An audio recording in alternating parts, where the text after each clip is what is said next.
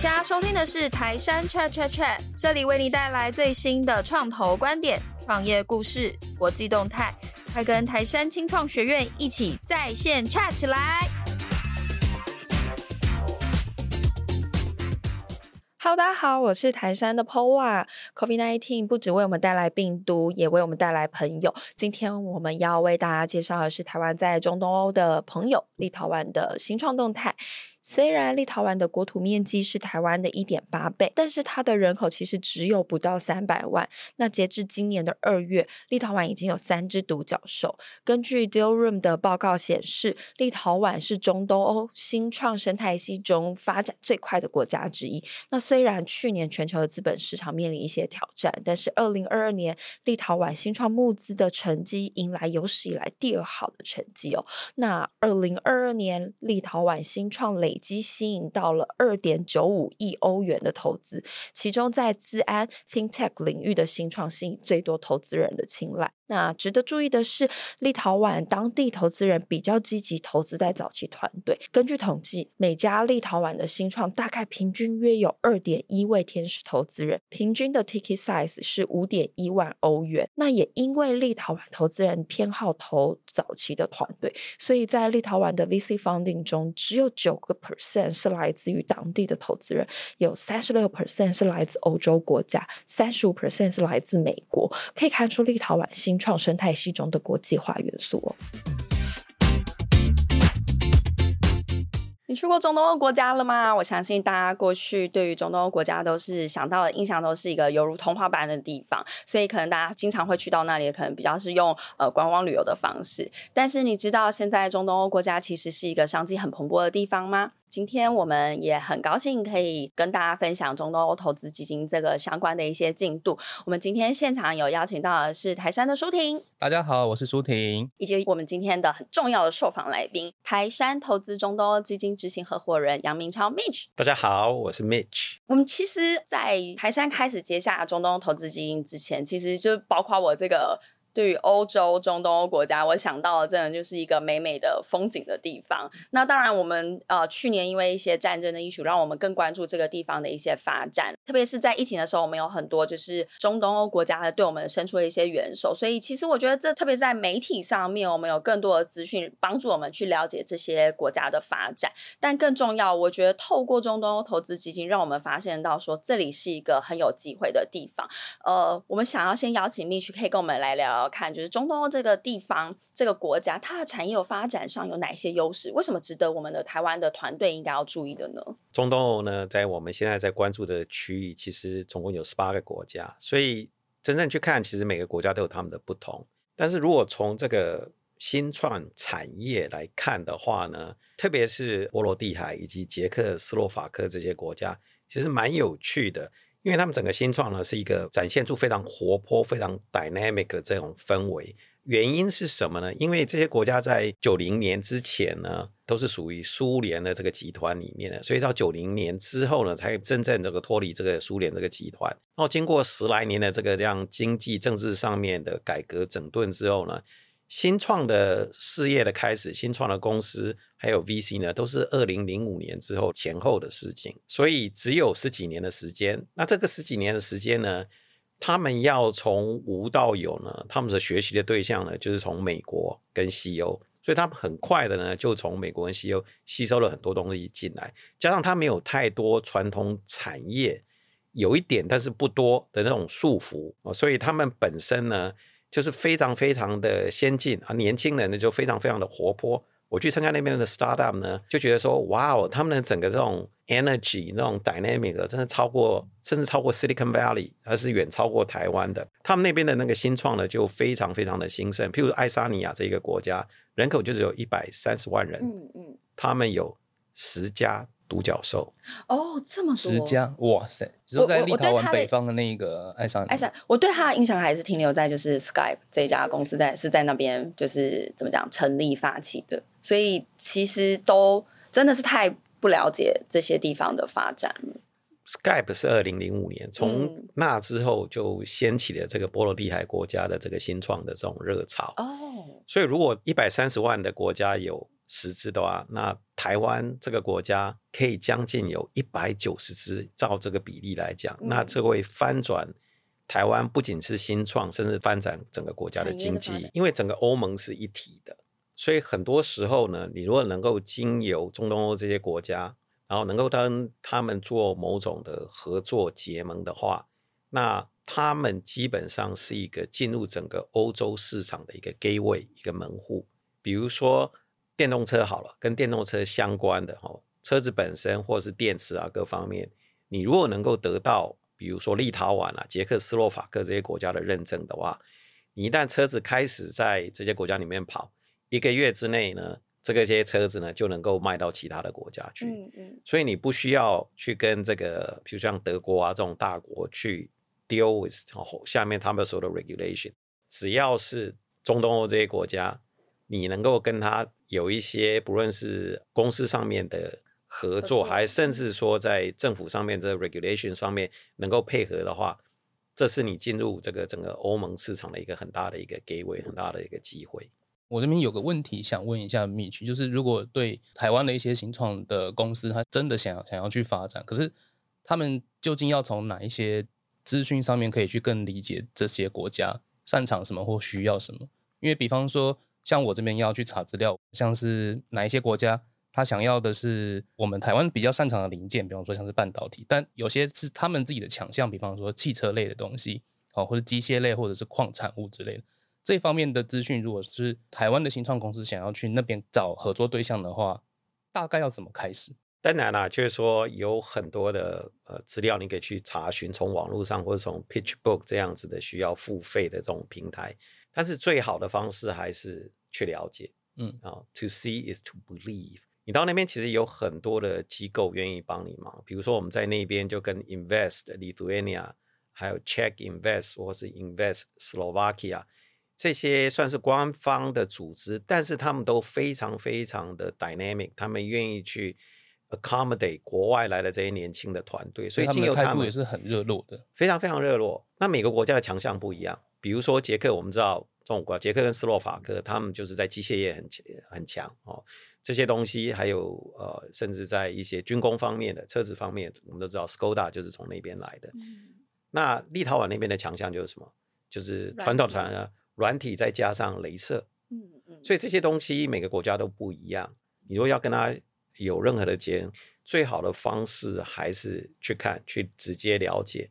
一些网络上查到或一些 database 查到的东西，还是比较表面一点的。对，是第三方的，不够那么的精确。嗯嗯。当你要谈到不论是投资，还是到那边想要跟当地的公司还是客户有任何的结盟的话，还是得去当地去了解。嗯嗯，嗯。所以就说那算是一个一个开始，是一个入门砖，是一个敲门的东西。你敲了之后才了解，门打开才发现说哦。原来还是有不少的差异。哦、那我觉得，就是说，欧洲的国家很多 research 都从 CEO 或是美国来的，他们对于中东欧这些国家的了解还是不够深入。我想，就是我刚刚提到的，新创是过去这十几年的事情，新创再加上他们传统工业所产生出来的东西，能够真正去完整深入了解的，我想还是有限，不如我们自己。实际去看，实际去可以了解。嗯嗯。那是不是有哪一些台湾的公司过去发展是非常有机会的？也许像刚刚有提到硬体这一块，就是他们很不擅长，可是大家都习惯就是软加硬嘛，所以硬体这一块是我们擅长，是不是？变成说我们也可以鼓励台湾的所谓硬体相关的厂商也可以前往发展。那另外就是刚刚有提到说，可能我不知道 Bio 上面是不是因为台湾刚刚有提到他们那边研发的这一块很强，可是他们生产上面就是比较不是那么擅长。那台湾现在这几年开始在鼓吹 CDMO，是不是就变成是一个很好的机会，两边可以强强结合呢？这一点其实是两边一个很好的结盟的一个切入点。举一个例子好了，其实我们有在看一家公司，那他们是想要做连续的血糖侦测啊这方面的。嗯、那他们的硬体方面呢，当然是蛮强的，软体在 AI 这方面也是蛮强的。不过呢，在整体的这个产品的 package。还有 software 这些 user interfaces 方面呢，我们拿到当地的国家那边很强的 software 团队，一看到就说，嗯，这些需要改进。所以不适合当地市场的意思。事实上，不仅是不适合，我想他们可以替台湾公司在这方面做很大的 upgrade。嗯，他们在 UI、UX 就 users experience 方面其实是非常强的。举一个例子好了，立陶宛有一家，一方面是做代工，一方面有自己的产品，他们替意大利的 Ferrari。做什么？做人机界面，还有一些 apps 的这些 interfaces。嗯，所以你想想看，一个中东的国家能够替法拉利做这件事情，啊，意大利人他们可能是很看重这种，对他们美学很要求。对，对，那如果他们能够替 Ferrari 做，当然能够替台湾公司做这件事情。所以这是一个很好的一个结盟的切入点。嗯，哦，这算是我们双方的一种呃提升到呃另外一种文化，应该是文化产业或是这种经验文化上的经验的一种交流。一个很好的机会，所以这个应用就不止在 biotech，现在硬体一定是软硬结合的，嗯、哦，不能只是做硬体。那这方面的确是他们的强项，他们也很希望台湾的 ICT 产业的哦，不论从半导体一直到这个电路板，甚至整个机壳各方面的这个设计呢，能够跟他们做结合。就是我们现在当然在官方的资讯上还没有揭晓台湾的一些，等于是透过跟我们一些的合作前进到中东国家，甚至是找到 partner 的这样子的例子，是不是可以请 Mitch 可以跟我们分享看看？呃，现阶段还可以聊的，然后有哪一些团队已经蛮有机会会跟着我们的脚步一起前往这个中东国家发展的呢？其实，在不久以前，在一个偶然的机会呢，我们碰到一家台湾的公司。那他们是做什么？他们是做电池材料的，也就是说锂电池里面的负极材料。这家团队其实蛮有经验的，因为他们以前曾经创立公司，做的是正极材料。他们现在呢，负极材料正在兴起，所以他们这个团队呢，很有经验的团队呢，决定投入负极材料，开始有一个新创公司。很快的，他们就被他们的客户，欧洲的客户、德国的客户，还有北欧的客户要求去那边设厂。因为接下来就是说，跟电池有关的、跟储能有关的这些东西呢，因为各种需求，不论是战争，不论是所发生，或是这个供应链的问题，他们需要把缩短这个供应链，产线要在那一边。嗯，那为了让这件事情发生呢，呃，我们就介绍跟斯洛伐克、捷克。还有立陶宛的这个投资局联络这样子，那在很短的时间之内，这三个国家都做得很好，但是做得最好的是立陶宛哦。那我们立陶宛在不论是在呃这个场地的选择，不论在水电瓦斯，还有一些各种这些 regulation，还有交通货运啊，还有就是说呃所谓的薪资，不论是 blue collar、white collar 的这个薪资。还有各式各样的税上面的问题，还有这些能够得到欧盟的补助的问题，在短短的一个礼拜之内，把这些东西全部都搞定。一个礼拜，一个礼拜，一个多礼拜。我刚刚还在想，半年内弄，一个礼拜弄出来，然后呢，在一个月之内就安排了一个旅程，让这个公司的 CEO 能够到那边去看。那虽然捷克跟斯洛伐克他们在这方面也做了相当完整，但是呢，最后。看起来好像立陶宛会胜出。嗯，台湾在这件事情上所扮演的角色只是一个 facilitator，嗯，让呃这家公司跟这三个国家的投资局有很好的沟通。嗯，然后最后谁胜出呢？由这家公司自己做决定。所以看来他们会去那一家。那最终的目的，这家公司希望在接下来几年之内，或许能够把产能提升到几万吨好的这个负极材料。如果是做到三万五万吨的负极材料。可能会占整个欧洲市场的百分之二十五以上哦，这就是非常非常大的一件事情，因为这是用在下一个世代的锂电池的一个材料。那对任何国家有这样的公司在他们国家里面，这就变成他们的护国神山哦。嗯嗯嗯，我觉得刚刚 Mitch 讲一个。倒提醒了我一件事情，就是从去年开始，俄乌战争，然后有出现了断裂的一些危机，那也造成了现在以前我们还讲就是全球化，其实现在更多的产业要更所谓在地化，所以是不是变成说，其实等于我们反过来要提醒大家，如果你的市场看重的是在欧洲国家，你这时候更应该要把你的产线往那边开始去做一些布局，或者是说你的呃触角要更往。当地的去做接触，因为当地国家可能会更看重，就是特别是在硬体相关，都会有一些设厂的一些艺术，所以是不是变成说要在那边去做落地落脚，你比较有机会会被，比如说当地的政府愿意给你更多的支持，然后帮助你在当地可能就像刚刚提到，一个礼拜之内这些东西都就是我们想象中要半年以上的事情，竟然可以这么快速，他们的效率。我以前的印象是欧洲人的效率是比较低的，慢 对，所以你刚刚说一周对我来说还蛮惊讶的。呃，我想 Paula 讲的很很精确哈，这一点也是我们觉得很惊讶的地方。嗯嗯，我们去了立陶宛，甚至在捷克这些斯洛伐克也都是，因为他们投资局里面的很多人都是年轻的哦，都是二十几岁、三十几岁，顶多到四十几岁啊，哦，所以他们的反应的速度都是非常的快。那我们呃能够借着他们的 support 呢，很快的在那边落地，然后借着他们当做一个 gateway，甚至在一些 cost 上面哈，能够得到一些 benefit，好像政府的补助或各方面的协助，再加上欧盟的补助，还有税金上面的减免，所以其实呃，甚至在 R&D 方面，软体的 R&D 方面，我们也有很多，也有很多这个减免跟补助方面，所以其实这些都可以去考虑。嗯我想要追问一个问题，是说，虽然蜜雪很谦虚的说，台山只是一个 facilitator，在刚刚提到这个锂电池这个案子里面，其实中东投资基金里面有一个很重要的一个特色，就是其他的基金比呃，应该说其他的投资。的放，它可能比较就是商业上的往来，但是中东投资金有一个很大的特色，也是我自己觉得很特殊，它就是拥有一个国家的资源。这个国家的资源不只是台湾，更重要的是在中东国家，特别例如说刚刚有提到立陶宛啊、斯洛伐克等等国家，其实他们都是很。愿意支持跟我们一起合作，可不可以请 m i c h 跟我们分享一下？就是说，在中东投资基金在，在呃，等于我们先让大家更了解我们到底的，就是说可以帮助我们可能 portfolio 可能跟我们合作的对象，然后怎么样可以落脚在当地呢？我想去设公司嘛，你第一个都希望就是说你产品能够做得很好，然后呢，知道如何 go to market，然后能够把 sales 做起来。那这后面就牵涉到很多很多的问题，比如说技术上面的问题、产品定位的方向的问题。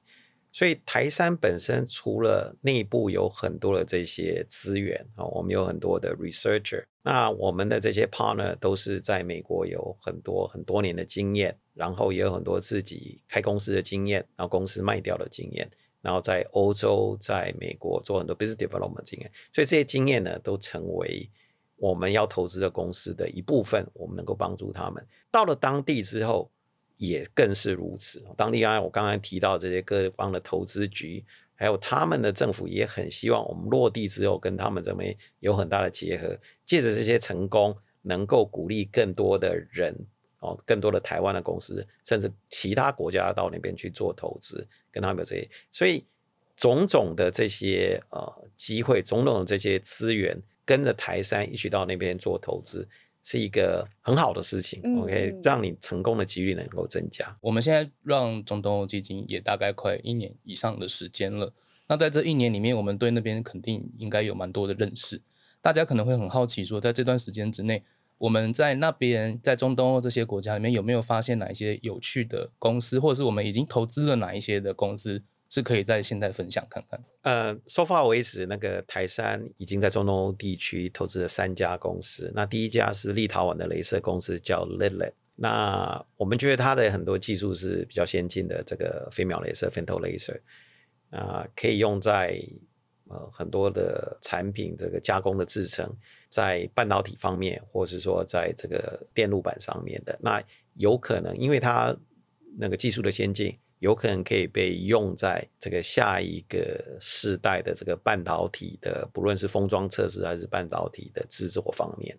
所以这个是蛮特别的。嗯，那第二家公司是啊、呃、叫啊 Photoneo，那 Photonio 是一家那个斯洛伐克的公司，它本身是一个三 D camera 加上这个 robotic 的公司，他们把它配合在一起之后，做了一个 micro warehouse 的 fulfilling，就是这个。微型这个仓储系统，哦，那其实它在斯洛伐克已经是蛮蛮有名的，因为他们的解决方案其实是蛮有效的，啊，也直接已经上场了。所以，呃，这个东西是一个软硬的结合。那其实他很多硬体方面也是跟台湾买的，嗯嗯，那这就是一个呃很有趣的一个一个案例。然后他们也得到很多国际上面的这个 attention 哈，所以可能会成为一个 M&A 的目标。因为 Fontanio 其实在台湾也蛮有名的，甚至有代理商在代理他们的他们的那个 3D camera。所以它是结合它这个第一个的产品，对，去做出第二个呃那种仓储的这种 solution 是吗？是没错，它第一个产品虽然是 3D camera，但是里面的 AI 的技术、软体的技术相当强。嗯，所以台湾的非常非常大的公司哈，他们也用他们，而且他们东西其实不便宜。那你也知道，台湾的大公司呢，用这个一定把价格砍到最低。对啊，对那种 P 那个。我们对于我们对价格比较敏感的。对对对，所以那么大的公司哦，那种大到不得了的公司，他居然说这个东西很好，来鼓励大家去投资、去看、去买，那表示他们东西真的好。嗯，所以斯洛伐克人在这方面。的确也是蛮强，我自己可以提到捷克，因为他们很多运用的场域都在捷克，所以它其实在这两个国家都有。Oh. 那第三个就是立陶宛的，也叫 Oxipit，它是做呃胸腔的 X-ray 的那个，用 AI 去做处理。那这个也是非常非常有趣。那跟台湾的话也有很多的结合的机会，因为台湾也有这样的需求。他们比较特别的说，他们不是找 X-ray 上面有没有病，他们找就是说。哪一张 X-ray 是没有问题的、正常的？哦，反过来哦，没有错啊、哦。那其实是蛮特别的一个思考的方式。那事实上，对于这个医疗上面，因为这个 X-ray 需要这个呃这个 radiologist 去看的这个这个塞车的情形呢，有很大的帮助啊。特别是欧欧洲的一些国家，像英国这种国家，哦，他们这是缺乏 radiologist，所以很多东西都要 outsource 到其他国家去。如果能够用人工智慧来做这件事情，甚至不需要 radiologist 去那边做 sign 哦，就是说决定不需要他们签名的话，那这样自动化之后，对整个医院的 workload 会减少很多。哇，这个帮助很大，因为其实很多放射科医生他们拿到那个片子要花很长的时间去确定确定这张没有问题，嗯嗯，然后才可以过下去。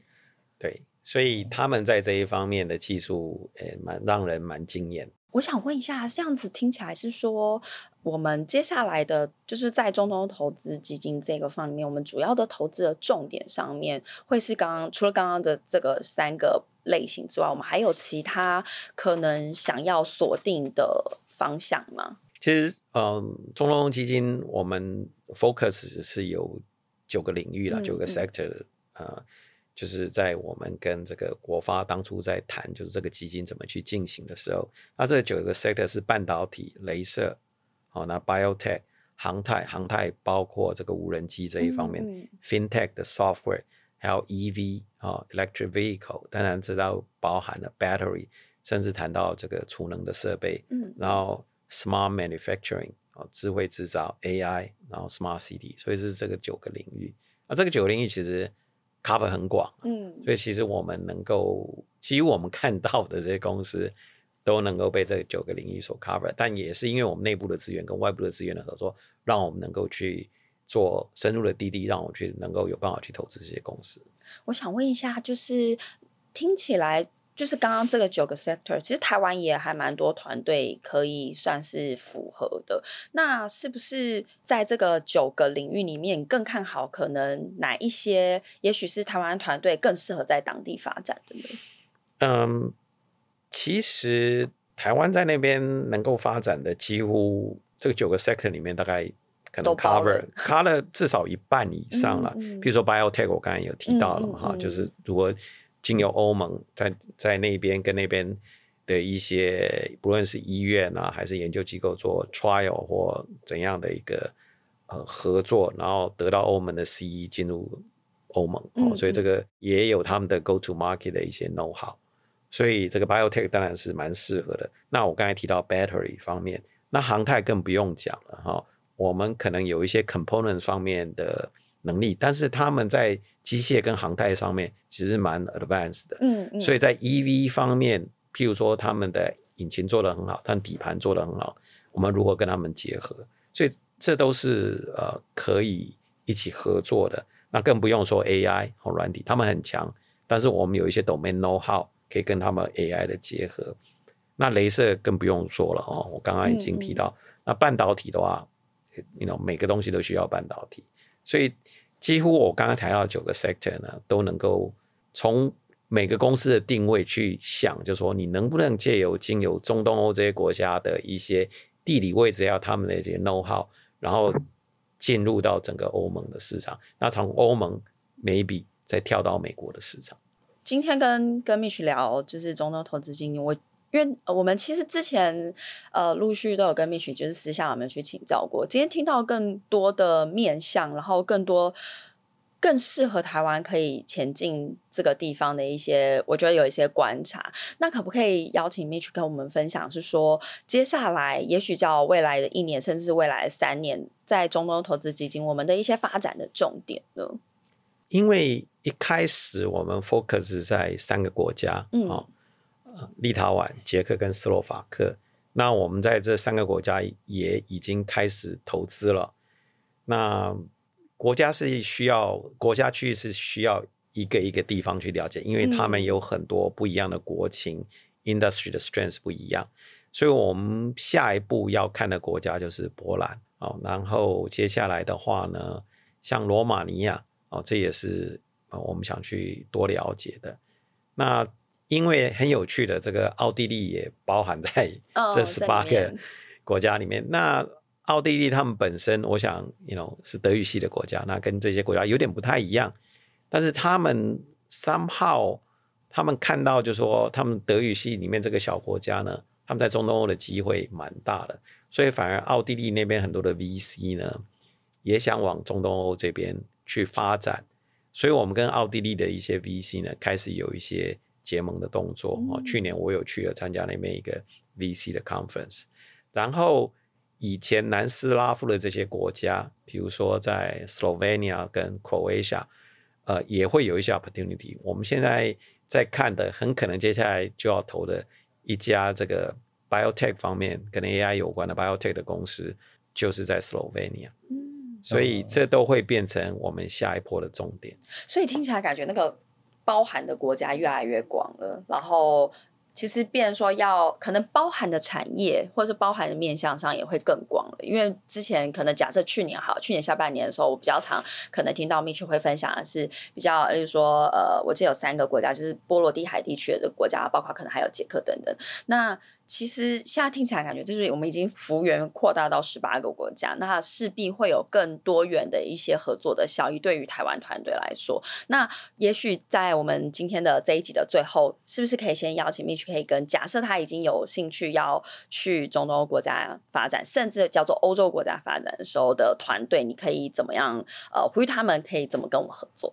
呃，第一个，比如说，其实中东欧这些国家，捷克斯洛伐克还有立陶宛，他们。在过去这一年多来，都有很多参访团。参访团来了，其实他们也蛮实际的，不只是政府官员，他带来的可能都是公司哦、VC、工协会有关的人，他们做他们的一些产业的 strengths 的这个说明，同时他们也看看有没有合作的商机。这些的话，你们都可以想办法去连接。譬如说，捷克团来，其实有很多的活动，嗯、甚至他们很多新创的人会来，所以这是一个连接的机会。第二个的话，当然就是说我刚刚讲的，要去看，要去了解。嗯、那其实这样子的机会蛮多的。他们那边有很多的呃新创的活动，或是不同产业的活动，就是 conferences。你到那边，甚至你就去那边，甚至去展览去参加，把你的一些新创的一些东西去做 pitch，就会有这样子的连接。同时的话，比如说你如果 business plan 你要想要去中东，你已经想的差不多了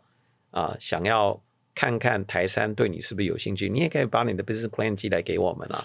哦，那即使我们可能觉得它还没有真正到位，我们也可以给你一些意见，嗯，让你说哪一个方向去研究，或者哪样去改进，让你的 business plan 更适合能够去中东欧那地方发展。我觉得 Mitch 本人他也是一个很乐于分享的人，我相信如果台湾团队就是。有兴趣的话，真的是可以跟 Mitch 多一点交流。相信接下来国境解除，其实大家都恢复了更多的旅游，所以会有更多的国外的团体会来到台湾，可能包括是商机的一些拜访，还有合作。然后当然也更鼓励大家，就是如果你有兴趣前往欧洲市场发展的伙伴，就像 Mitch 讲一样，就是我们可以更。实际的到当地去做拜访，然后实际的去体验你的产品跟你的公司是不是呃符合当地的需求。那当然，如果有一些伙伴可以给你一些意见，然后帮助你在当地市场更好的落地的话，我相信这是对于所有的新创 CEO 来说，或者是 founder 们来说的话，会是非常好的一个机会。今天要跟大家分享的是立陶宛的第一家独角兽 Vinted。那它这是一家二手时尚服饰的一个交易平台。它创立于二零零八年。起初呢，它只是想要解决就是创办人在搬家的时候没有办法带走的衣物。那他们中间其实有一度就是快要把他们的所有的创业资金都烧光了。直到他们在二零一六年取消了上架的费用，同时只对卖家收五 percent 的交易手续费，甚至后来他们还提供买卖家的一些。一些相关保护措施，让线上购物这件事情变得更加的安心放心。之后，让 Vinted 也可以快速的成长。那他们目前在全球十八个国家提供服务，有超过七千五百万个用户。呃，目前也是欧洲最大的二手精品交易平台。那 Vinted 在二零一九年完成一点二八亿欧元的募资之后呢，成为了立陶宛的低价独角兽。那他们紧接在二零二一年也完成了二点五亿欧元的募资，